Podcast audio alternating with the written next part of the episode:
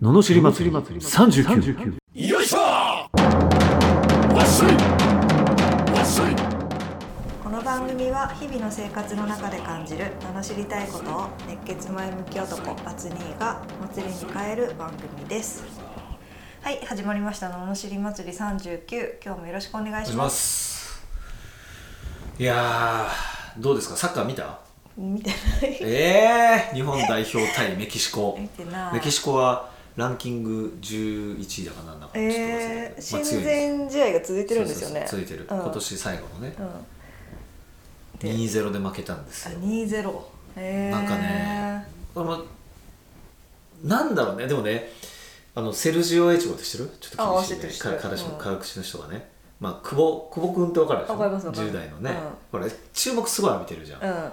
だけどあれなんでかっつってだって結果を出してないのよまだそんなには。あーまだね、ままあ、だ成そん長なに過程ですからねそうそうそうの中ででもほら若くてやれてるっていうまあ向こうでね、うん結構名門でやってたけど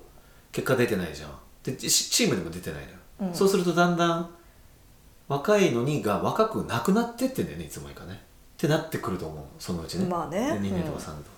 で今途中交代したりしてもまあちょっと光るプレーはあるけどまあ結果としては出てないじゃんうんでもだからセルジオ・エチゴはこの前、まあ、日本代表どうなんだっていうのとその久保久保言い過ぎだと、うんベンチに温めベンチにいてすら注目を浴びるのはスター不在だっていう話になってあ確かに最近スターいないわー確かにねなんかこうワクワクしたりさなんかなんかその世代が一気にねなんかいなくなっちゃったよね年越しをどうそうそうそうななんかそうそれでねだなーってふわっとしてんなと思って試合を見てたの久しぶりにね、うん朝方やってたの5時からね、うんであサッカーだなと思ってそうたまたまそその起きてたから、うんサッカーつけたら BS でやってたんだけどなんかなんだろうね面白くないね試合がいやみんな言いますねうんう、んあれなんだろうやっぱさ個性的だったよね昔本田圭佑の中でとうかんその尖ってるまあ良くも悪くもこうこうだみたいなさうんそれでいることによっていや違うでしょみたいなのがこう面白いのに、うん今そういう選手っていないもんね確かに。うん全員無口じゃないけど、 全員うん、でメキシコとかやっぱ試合見てるとねこうやっぱなんていうのかな少ないチャンスがもうバーッとこういくわけうんダダダダダッとこういくんだけど日本ってそういうのないじゃんなんかこうチャンスってなっても一回待っちゃうみたいなさな んかのペットしてんなと思ってあーなんか私一本サッカーの番組もやってるんですけどおもうサッカー関係へでー20年ぐらい仕事してうるん2人とうん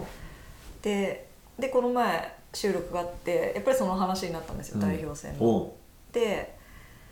なんだろう今このコロナとかの状況下において日本代表に期待することっていう記事を書いてる人がいたらしくて、なんかほら戦術とかそうういう。ん誰々が悪いとかうんってことじゃない勝敗、まあ、勝敗はもちろん大事なんだけど、うんっていうよりももうやっぱりこう日本を代表する選手としてやるやるべきことはって言ったらあれだけど、うんはやっぱり日本サッカーを見てこう不安なわけじゃないですかみんなうん冬に向けて増えてきてるしみたいな。うんうんだところで希望的なそうんうでもうサッカーこんなに楽しいぞっていう、うんまあそうだよねそれがスポーツの役割でもあるよねっていうはずなのにみたいな記事を書いそう唯一その人だけ書いてたって言ってて。うん、そうなんですよ今もうねね、そ本の当もう見てつまんないなんてなんかもう思ってのほ思かっじちゃないゃっですたか。本当だって俺普通前だったらすごい見てたけど、うん全然見ようって思わなかった見始めたのに、うん、もうすぐしかも見てすぐ失点さしてあーあーみたいな後半だったからあららっつってでまああーもうこれもう無理だなと思ってピッて消したらやっぱ案の定もう1点入れられてたからあーっていう代表の姿じゃやっぱダメだいやーなんかねっていうことです憧れないね憧れるぐらいいやだからこうこれやるんだとかさこうやっぱガッといくのがね大事っすね大事ですねはいはいガッといきましょうガッといきましょうガッとガッガッとはい それでは「ののしりレター」に参ります、はいてかまた今日もご相談ですけどねはい茨城県、えー天の弱な赤鬼さんうん20代後半の会社員の女性からいただきました、はいこんにちはいつも楽しく拝聴しております。あつにーは昔常に人に言われることと逆のことをしているとおっしゃっていたので相談させてください。やれと言われるとやりたくなくなります、天の弱な性格をどうにかしたいでうす、ん昔から絶対に命令やれしなくてはならないみたいな状況がすごく嫌で魅力的に見えていた道も強制されると途端にものすごく嫌になります、誰かにやれと言われると今までやりたかったことが急に嫌になるんですそれこそ泣きながら嫌がってしまうくらいに選択の自由があった時は自分から選び取るような道でも誰かに強制された瞬間ぶわっと嫌悪感みたいな反応をしたい気持ちが湧き出ます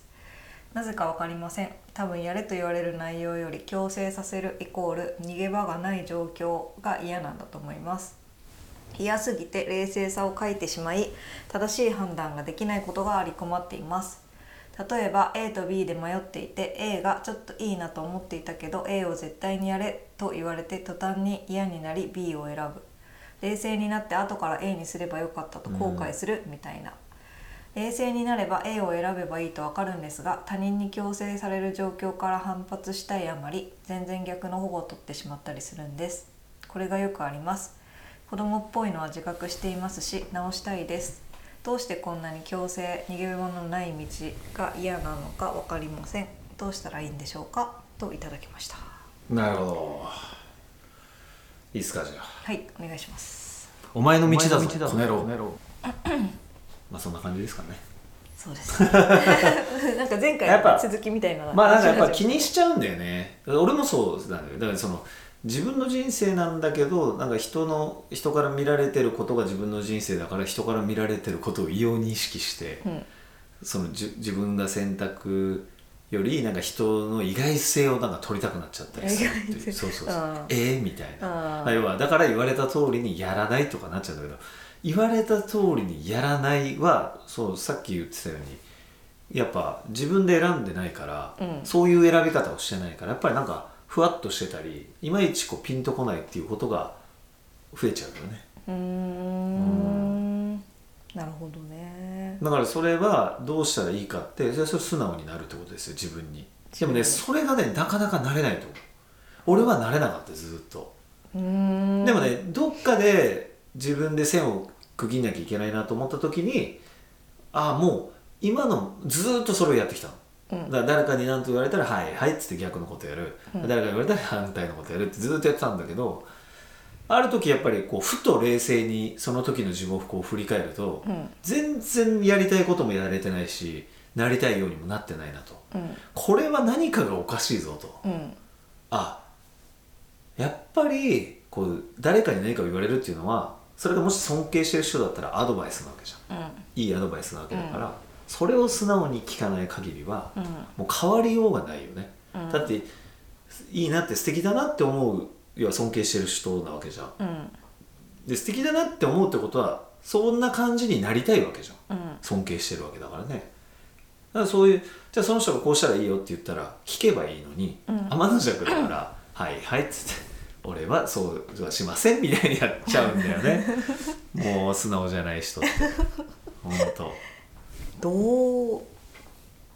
したらいやこれはだから自分に一回もうそこまでなんていうのかな幻滅するまでもうこれを続けるしかないよあーとりあえず今変わる方法はない変わる方法ないもうやっぱ自分のでも中自で分で分かってるわけだしそう分かってんだけどまだね危機感まではないのようん分かる程度ではダメ分かる程度もううわーってもうなんてことになってしまったんだぐらいまでショックがないと 変われないとえー、そうそうか俺はそう思ったよずーっとこうやって反対反対反対ってきて、うん自分の中ではまあ一人王様でもうガンガン稼いでて周りの人たちは俺に気を使うっていうのがもうそれがいいと思ってたからねうーんロックスターを目指すぐらいだからわかるあーなるほど、ね、そうそう、はいもうなんかなんていうのいや俺がやらねえっつったらやらねえんだろうななんかとあるバンドみたいなさ 日本に来といてやらねえとかっつって話題になっちゃうみたいなさ 何しに来たんだよっていうそうそれがロックスターだと思ってたから俺うんそうそうあのバスとかで女の子の人とかあるタバコ吸いながら 次の街行って「よしやるか」みたいな「あやっぱやめた乗らねえ」とか言って それがロックだと思ってたからむちゃくちゃやなと思うけど、だから人の言うこと聞きませんみたいなあそれがロックだと思ってましたよ、ーなるほどうんね、でそう思ってるうちはうまくいかないじゃん、うんでそれがずーっとこうやってってどうにも立ち行かないっていう時が来るのよマジでこれはダメだと、こんな自分のままではまずいってなっていやこれどうにかしないと何かを変えたいってなったら初めてできるうんから、うんそれまでは無理です治らないです無理だ治したいとかそんな程度のモチベーションでは治らないです やべえともうなんとかしてくださいと何でも聞くんでぐらいまで落とし入れないとダメあそうなんだ、じゃあどうすればいいんですか ねしばらくこいやだからもっと頑張ってくださいってそうもっともっとそのまま貫いてやくださいむしろ貫いてって感じ、天の弱うを、ん、どんどんやばくなってくか やばくならってそうで本当にだって同じじゃん例えばさ借金とかも一緒じゃんだって自分のキャパってあるでしょ、うん例えばねなんか年収500万ぐらいだとしたらさなんかじゃあ月々ないくらぐらいまで例えば借金できるなってうんなってって、ででも100万とかさ使ってやべえってなったとしてもカードが切れちゃったりするからもうちょっといけるもうちょっといけるとかってやっちゃうわけじゃんでもどっかでストップかかっちゃうよねでストップかかって初めて気づくわけじゃんあらやべええこんなに俺ってなるわけでしょ で一緒なんですよ全てなるほどね、そう自分が本気でやばいってそのストップかかんないぐらいやばくなんないと厳しいんじゃないですかということでしたじゃあ当面天の弱を突き通す方向で頑張ってください頑張ってください はいねそうですねつまずいたらもう一回相談してくれ たらね素直に聞けるようになったらいいんじゃないでしょうかということでしたはい、えーこのようなお悩み相談や不平不満の知りレターを募集しております送り方はエピソードの詳細欄に URL が貼ってあってフォームに飛べますのでそちらからお願いしますそれでは今日もありがとうございましたありがとうございましたまた次回もお楽しみに